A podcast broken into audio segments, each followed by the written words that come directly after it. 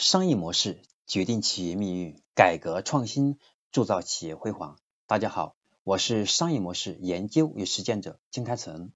感谢您收听与学习我们今天的课程。今天呢，我将和大家分享的是我们商业模式创新课程的第两百零六讲：瑞幸与喜茶的运营模式的差异。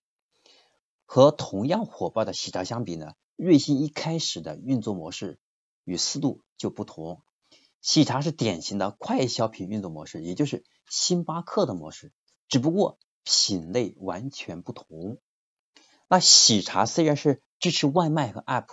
但是这个只是作为补充而已。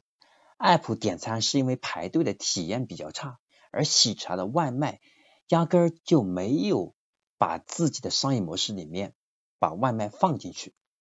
仅仅是美团提供的代买服务而已。那么瑞幸它不支持到店直接点餐，而必须通过 App，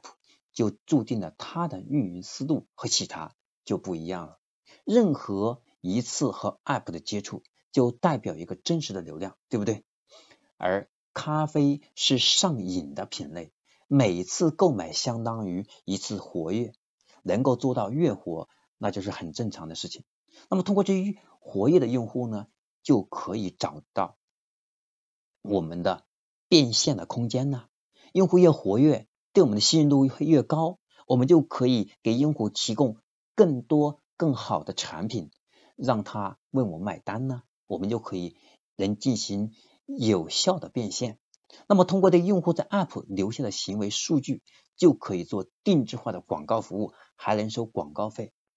从目前使用的瑞幸的过程当中，我们会看到。那么赠送券的频率是非常高的，从实际的运营过程当中也可以看得出，瑞幸对自己的定位，它的定位非常明确，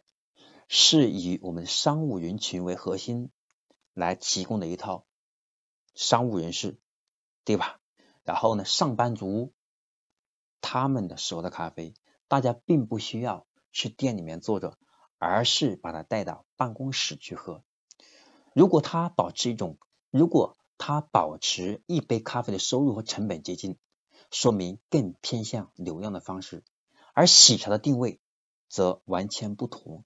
喜茶的定位我们看得出来，它是以快消品的逻辑。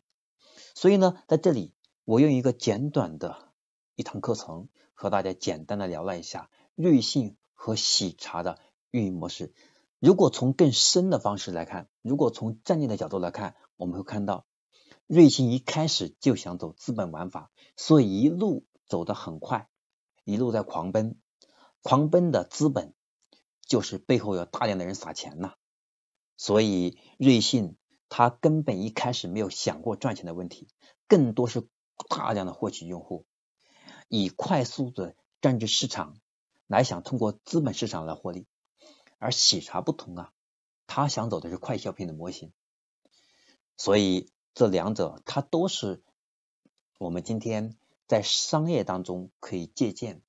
和引发我们思考的两个典型的案例。两者都是在运营上做得非常好，所以在互联网领域里面，我们会看得出很多一些新的品牌，他们比那些大品牌跑得更快，更受年轻人欢迎。原因很明很明显，也很简单呢，就是通过互联网。我们更容易了解，更容易接触到客户的刚需最真实的一面，因为和用户能够通过互联网进行直接联系，所以我们更能通过数据能够预测和判断出来用户的需求的变化。而传统的企业为什么这一点很难做好？是因为他们传统的思维模式和他们传统的运作模式和管理模型决定了他们只有看到了庞大的。从线下门店或者渠道带来的数据，而这些数据呢，它这种迭代的很慢，所以用户经常都是隔隔到代理商或者有几个层级，所以对于品牌商、产品方来讲呢，对用户的了解度是很慢的。所以在这里，我们通过瑞幸和喜茶的运营模式，希望让大家理解到，其实任何一个商业它能成功，任何品牌能成功，一定要建立自己的独特的。运营模式，独特的商业模式，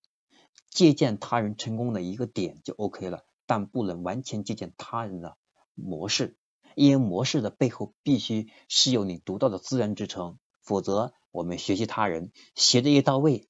最后会失败的概率就越大。OK，这就是我今天要和大家分享的我们商业模式创新课程的第两百零六六讲。瑞幸与喜茶的运营模式的差异。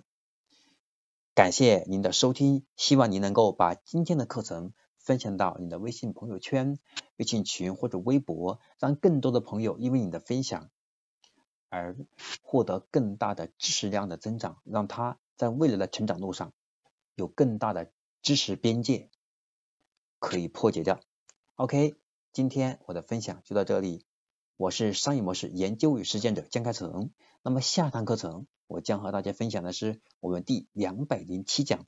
瑞幸咖啡狂奔的三个差异化逻辑。我们下堂课程再见。